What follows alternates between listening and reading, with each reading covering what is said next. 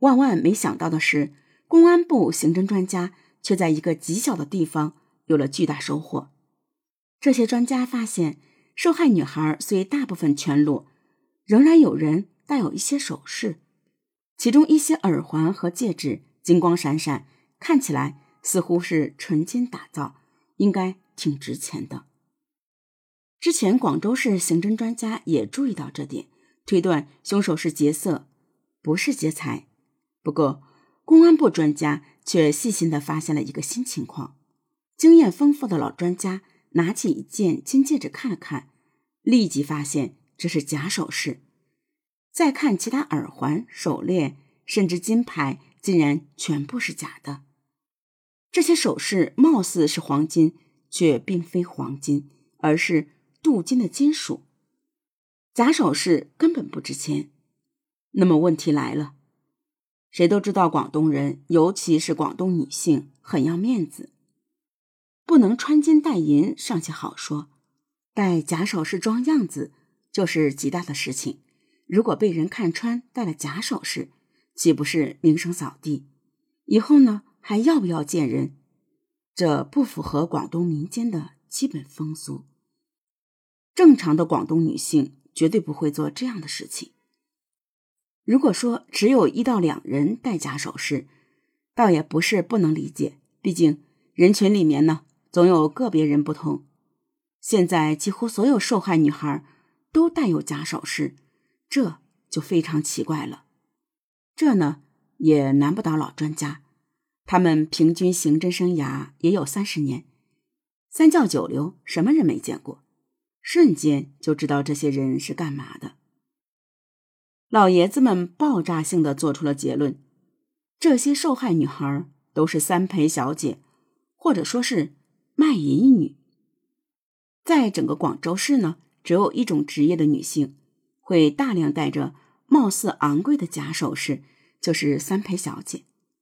众所周知呢，三陪小姐的工作非常危险，经常会被殴打、抢劫，被抢劫比率高达百分之九十。如果三陪小姐没钱或者反抗，就很容易演变为抢劫伤人，甚至杀人。三陪小姐的行规之一就是会聪明的带一到两个假首饰，一旦遭遇抢劫，三陪小姐就主动将假首饰献出去，目的是保命。一些不识货的劫匪往往拿了钱就不要命了，也不会打人。除此以外，再没有任何职业会这么做。基于这个判断呢，又对受害者遗体进行判断，发现死者基本都烫染了头发，却并非普通的样式，多是较为夸张的发型，不像普通良家妇女的样子。她们手指、脚趾基本都染了指甲，而普通家庭妇女一般也不会这么做。现场留下的衣物不多，分析现有的几件。发现衣物都比较暴露，性感且廉价，符合三陪小姐的身份。尸检也表明，其中一些女孩曾经得过性病。老专家一眼就解决了最难解决的问题，确定了受害者的职业。这也就解释了为什么长达两年时间找不到受害者身份。这些三陪小姐呢，基本都是外省的人。到广州以后，就取个假名字，掩饰自己身份。他们自然也不会告诉亲属自己真实的落脚点。这些小姐出于职业特点，第一很少交朋友，第二和家人关系一般很疏远，甚至敌对。那么，无论亲属还是同行，都不知道小姐们的真实名字和身份。三陪小姐，尤其是站街女，一般流动性大。今天在这里，明天就去那里，根本不固定。如果三陪小姐，尤其是站街女突然失踪，根本没有人在意，更不会有人报警。即便是在发廊工作的小姐失踪，老板也不敢报警，毕竟卖淫还是非法的。确定受害者职业，案件就有了重大的进展。警方呢，立即对三陪小姐收容材料进行审查。尤其对比他们留下的指纹，由于三陪小姐流动大，警方没有局限于广州市，查阅了整个广东省甚至邻省的资料。广东市警方付出巨大努力，检查档案指纹高达一百六十万份之多，终于查到了两名死者的指纹。根据在副教所留下的资料，确定了两人的身份和老家住址。警方赶往老家调查他们的亲属，发现这两人确实是卖淫女，都是外省南下赚钱的。家属赶赴广州，也确认尸体就是他们本人。查到死者身份，让广东警方非常高兴。可惜呢，喜悦没有持续多久。三陪小姐呢是特殊职业，一旦遇害，几乎无法追查凶手。三陪小姐和嫖客大多素不相识，不可能通过普通的社会关系调查来发现凶手的身份。三陪小姐自己也不知道嫖客是什么人。如果三陪小姐是在发廊、夜总会这些固定区域卖淫，嫖客也许会多次光顾，或许会被人看见，留下线索。抱着一线希望呢，专案组调查了两个三陪小姐的卖淫场所。遗憾的是，她们都是最底层的站街女。站街女在路边拉客，一般都是单干，有时候一个晚上接好几个人，根本不会有人注意她们和什么嫖客离开。不过，确定了三陪女的职业，倒是可以解释之前另一些疑问：为什么几乎所有受害者？在第一次被凶手奸污时候没有反抗，看来呢是凶手装作嫖客，双方进行了性交易，三陪小姐自然不会抵抗。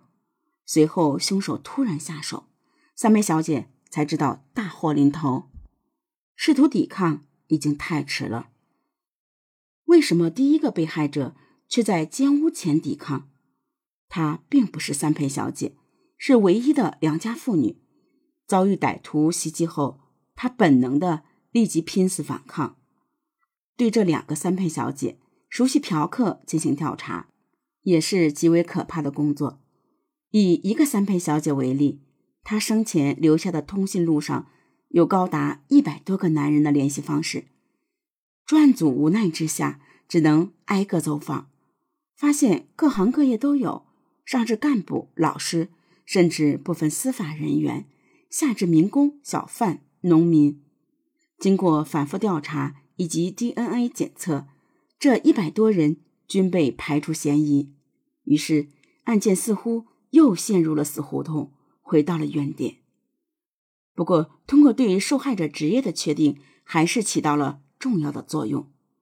警方认为，歹徒选择三陪小姐作案，并不是偶然，而是精心选择的结果。歹徒选择三陪小姐的目的，主要是杀他们比较有把握，比较容易。这侧面证明歹徒的身体不强壮，即便对付妇女也没有必胜的把握。在广州，如果采用暴力手段袭击、强奸妇女，往往会遭到受害者强烈抵抗呼救，稍有不慎就可能被捕。九二年的广州民风还比较保守。歹徒想要诱骗良家妇女到某地，也并不是一件容易的事情。广州市治安不好，女性市民多小心谨慎，一般不会搭理陌生人。说来说去呢，歹徒根本对付不了良家妇女，选择三陪小姐就容易得多。三陪小姐一般不会拒绝嫖客的要求，哪怕去偏僻地方。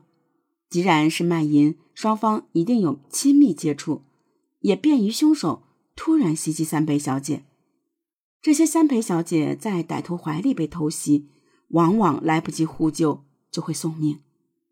那么问题来了，既然可以直接和三陪小姐发生性关系，为什么还要将他们杀死以后奸尸，甚至于毁尸呢？